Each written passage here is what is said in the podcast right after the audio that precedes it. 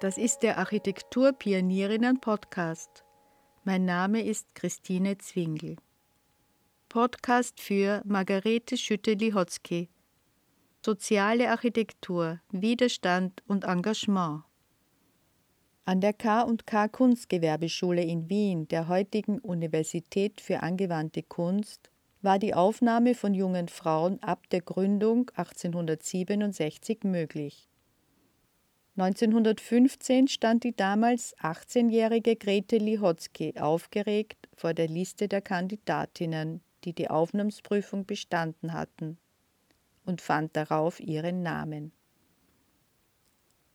Anfangs besuchte sie die Klasse für allgemeine Formenlehre der allgemeinen Abteilung, die von Professor Oskar Strönnert geleitet wurde.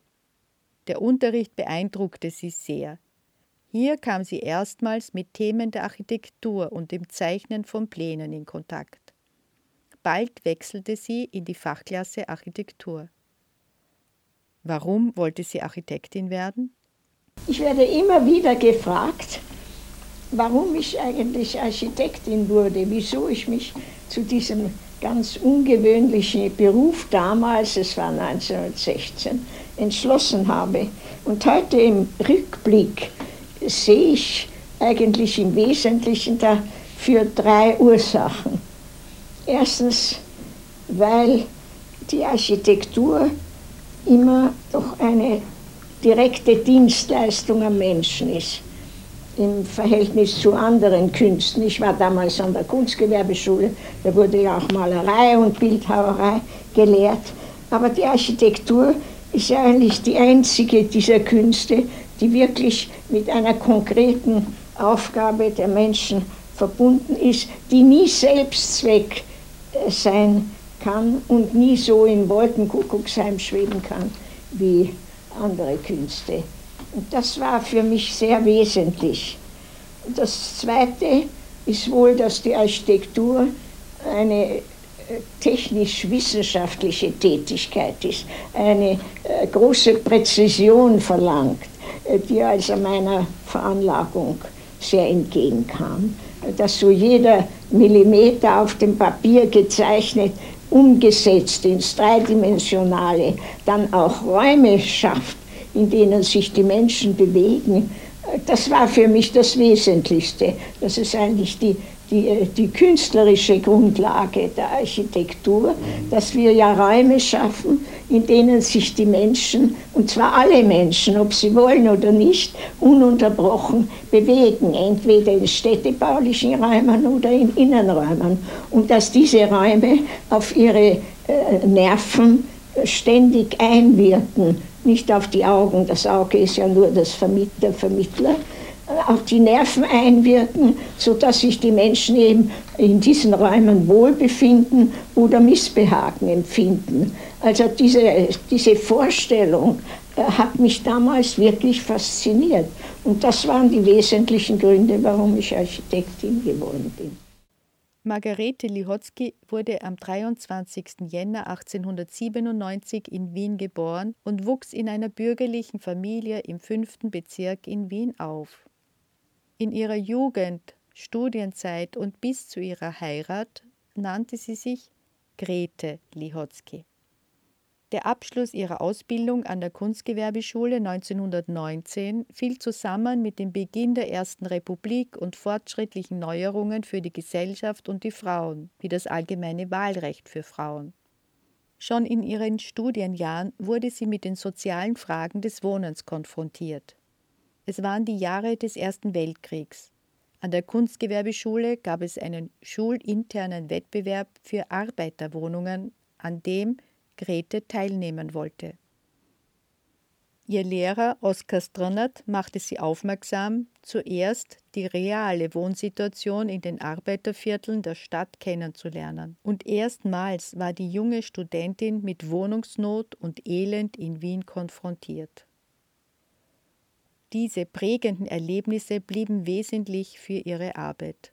Und den Grundsatz der Befundaufnahme vor Beginn der Planung befolgte sie ihr Leben lang. Bald kam Grete Lihotzky mit der Wiener Siedlerbewegung in Kontakt.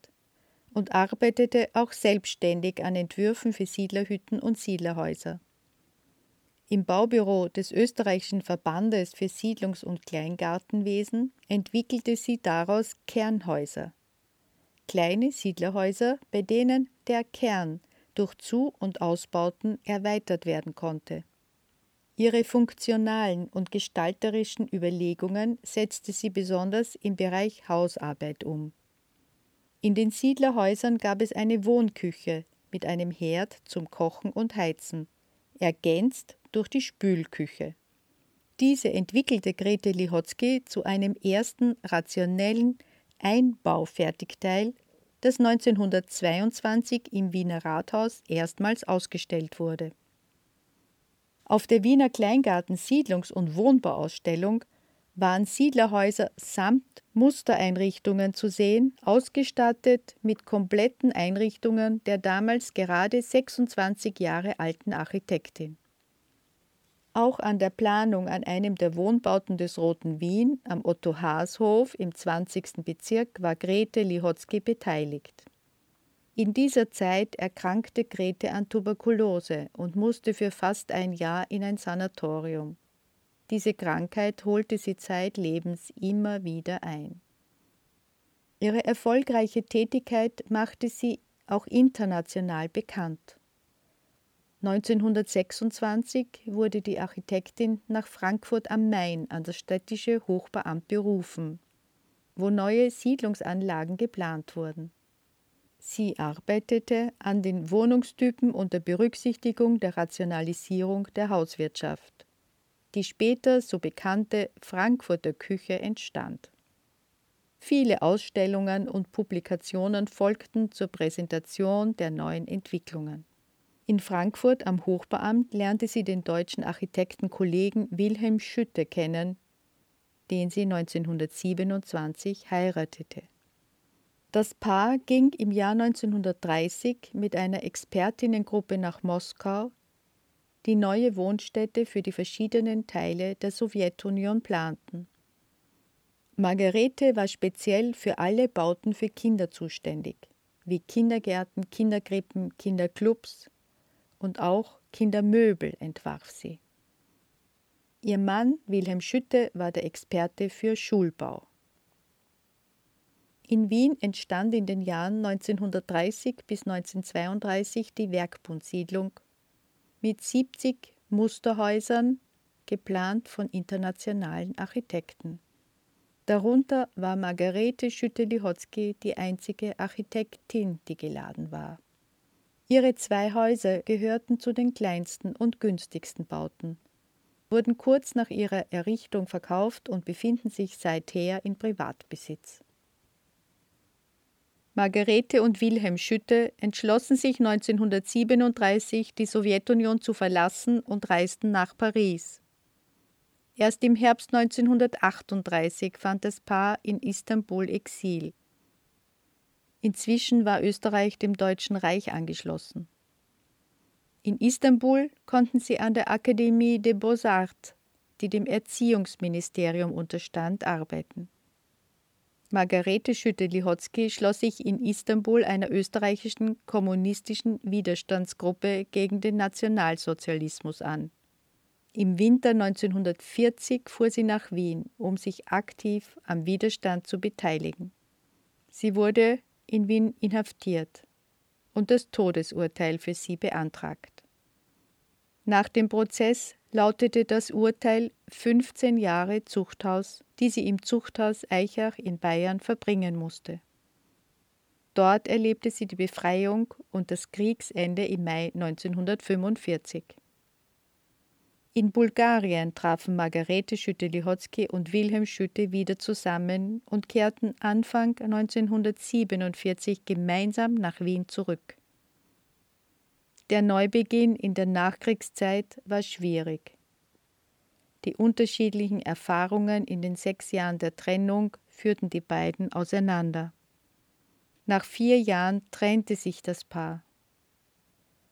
Beruflich arbeiteten sie noch einige Male zusammen. Große Bedeutung für Margarete hatten nun die politischen Anliegen der Frauen- und Friedensbewegung. Als Präsidentin des neu gegründeten Bundes demokratischer Frauen Österreichs, des BDFÖ, war sie ab 1948 aktiv. Sie hielt Vorträge und schrieb Artikel für verschiedene Zeitschriften, auch für die Stimme der Frau des BDFÖ. Schon seit den ersten Jahren ihrer Berufstätigkeit publizierte sie zu Architekturthemen.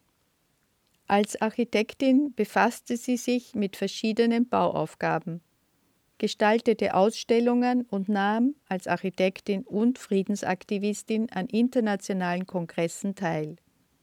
Sie war an der Planung des Globus Druckerei und Verlagshauses beteiligt. Im Auftrag der Stadt Wien plante sie zwei Wohnhäuser und zwei Kindergärten.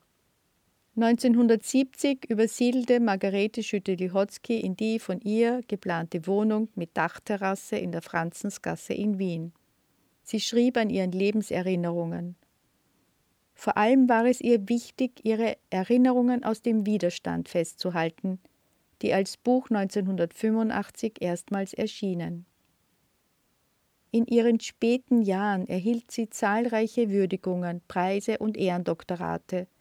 Auch wurde ihr 1993 das österreichische Ehrenzeichen für Wissenschaft und Kunst verliehen. Im selben Jahr fand im Museum für angewandte Kunst in Wien die erste Ausstellung über das Gesamtwerk der Architektin statt. Margarete Schütte-Lihotzky, Soziale Architektur, Zeitzeugin eines Jahrhunderts am 18. Jänner 2000, fünf Tage vor ihrem 103. Geburtstag, starb die Architektin in Wien.